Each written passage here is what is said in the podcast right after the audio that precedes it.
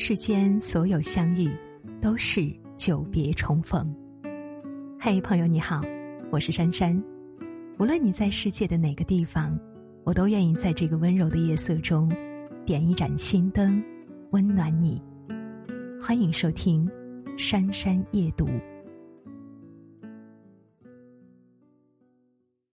有人说，如果你觉得累了，就去凌晨的街头走走。最近，博主李娃娃的一条视频刷爆全网。凌晨三点半，所有便利店开始上货，汉堡店开始准备食材。四点多，城市的垃圾车在清理路边的垃圾，送菜的师傅已经将新鲜的蔬菜送到农贸市场。一位年过六十的奶奶在一点点卸货。环卫工人很早就开始清扫马路。烧烤店好友喝着酒聊了一个通宵。早餐店众人正在忙碌的包着包子，准备开门营业。五点钟，路边的炸串摊忙了一夜，还没有收摊。而这些只是世间百态的一部分。最平常的人间烟火中，是多少人匆匆忙忙的身影。有的人不敢停歇，有的人不敢哭泣，有的人不敢抱怨，从深夜到黎明，步履不停。细想来，人这一生，谁都逃不过这三个字：度。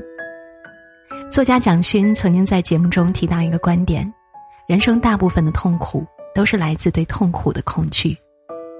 有一次，蒋勋急性心梗发作，被紧急送往医院抢救。经过做导管支架，他很快痊愈了。后来回想起治疗的过程，他打心底里感激那位给自己做导管手术的医生。当时尽管上了麻药，但是插管还是很痛。然后医生告诉他，最痛也就这么痛了。这句话给了他很大的安慰。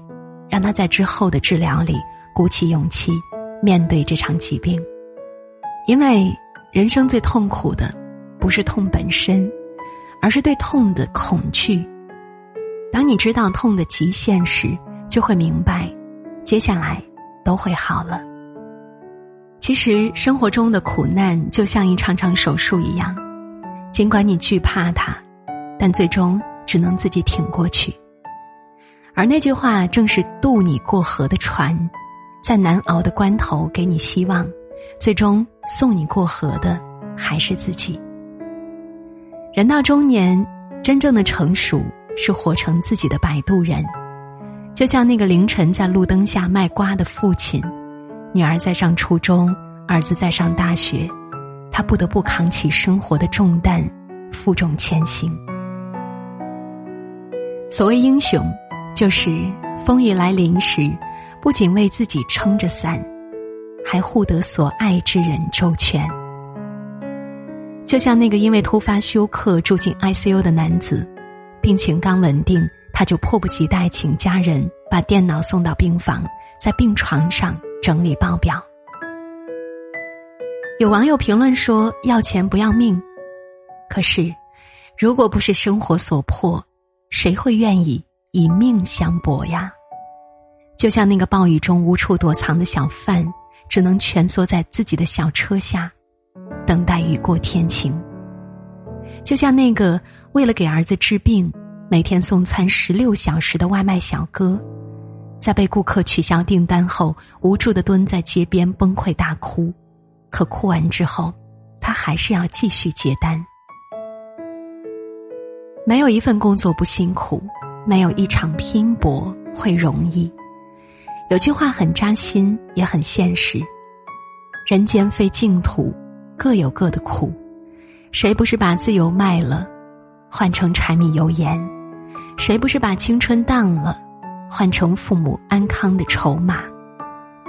中年人的世界，除了自渡，他人爱莫能助。第二个字是放。赵柯在《友人》里唱道：“有人家财万贯，却还失声痛哭；有人身无分文，却也活得舒服；有人爬上高楼大厦一跃而死，落下时才看到楼里有多少难以启齿。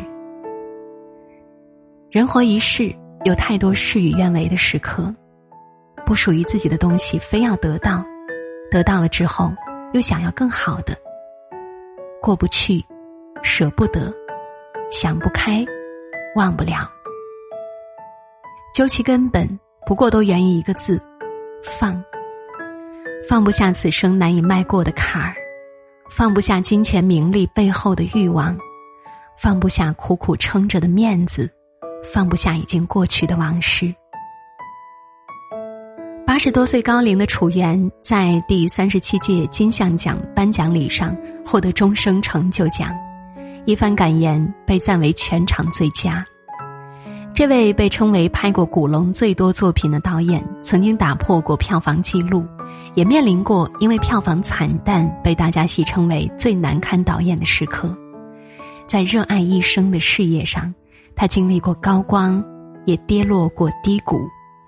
如今青山人老，回首往事，他笑着感慨说：“任何人，无论你昨天多风光，也无论你昨天多失意，明天天亮的时候，你照样要起来做一个人。”继续生活下去，因为明天总比昨天好，这就是人生。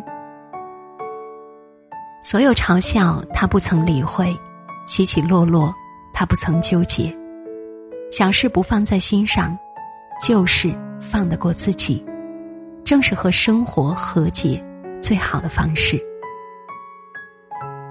人总会经历这样的时刻，工作压力太大，将自己逼进死角。一时间不愿意走出来，但请别忘了，其实成年人的生活都是劫后余生，迈过这个坎儿，又是新生。生活一地鸡毛，不停的和自己较劲，让内心一直下着雨。但请别忘了，鸡毛也可以扎成漂亮的鸡毛掸子，苦尽甘会来。不论走到什么阶段。放下，都是治愈自己的良药。第三个字是熬。看到一个总结，反映了当下年轻人的日常状态：持续性不想上班，间歇性想辞职，短暂式想去旅游，偶尔崩溃，习惯自愈。究其根本，就是一个熬的过程。提到这个字，不禁想起举重运动员菲格罗亚的故事。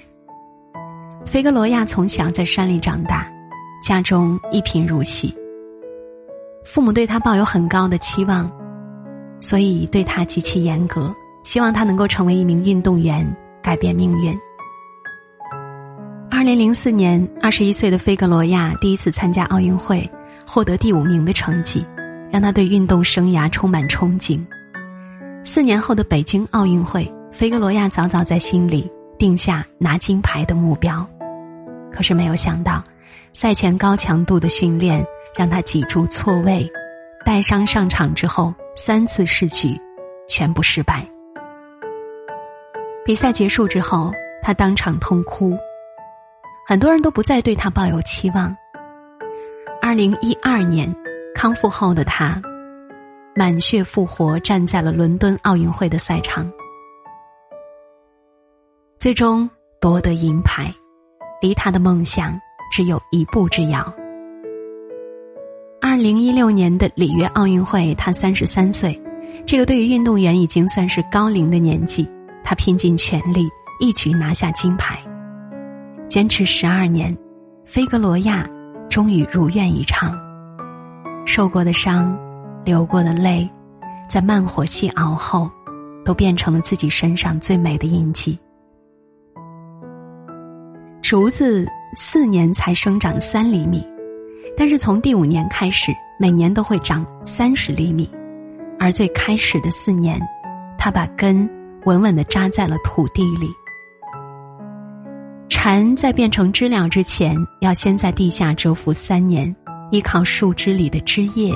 慢慢成长，然后在一个夏夜悄悄爬上枝头，蜕变成知了。此刻的你，也许历经坎坷，一路磕磕绊绊，但这些最后都会成为你难能可贵的经验。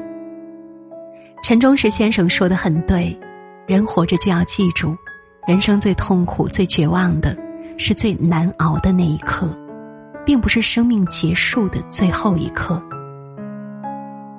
熬过去，就会开始体验呼唤未来的生活。有一种对生活的无限热情和渴望，熬下去，你就赢了。凡是让你痛苦的，都会让你更强大。难关面前，天不渡人时，人要自渡。过往之事，拿得起，也要放得下。漫漫一生。总该有点熬下去的勇气。很喜欢《三十而已》中的一句台词：“人不担心后路的唯一方式，就是把前路走长。”人生不会一帆风顺，但是当你走好自己的路时，便能够乘风破浪。点个再看，给每一个努力的中年人，不是所有坚持都有结果。但请记得，总有些坚持能从一寸冰封的土地中培育出十万朵怒放的蔷薇。好了，小伙伴们，文章到这里就结束了。我是珊珊，听完早点休息，晚安。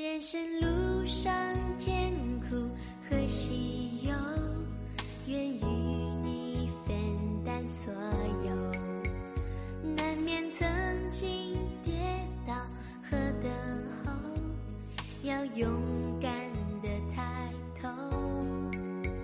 谁愿常躲在避风的港口？宁有波涛汹涌的自由？愿是你心中灯塔的守候。在迷雾中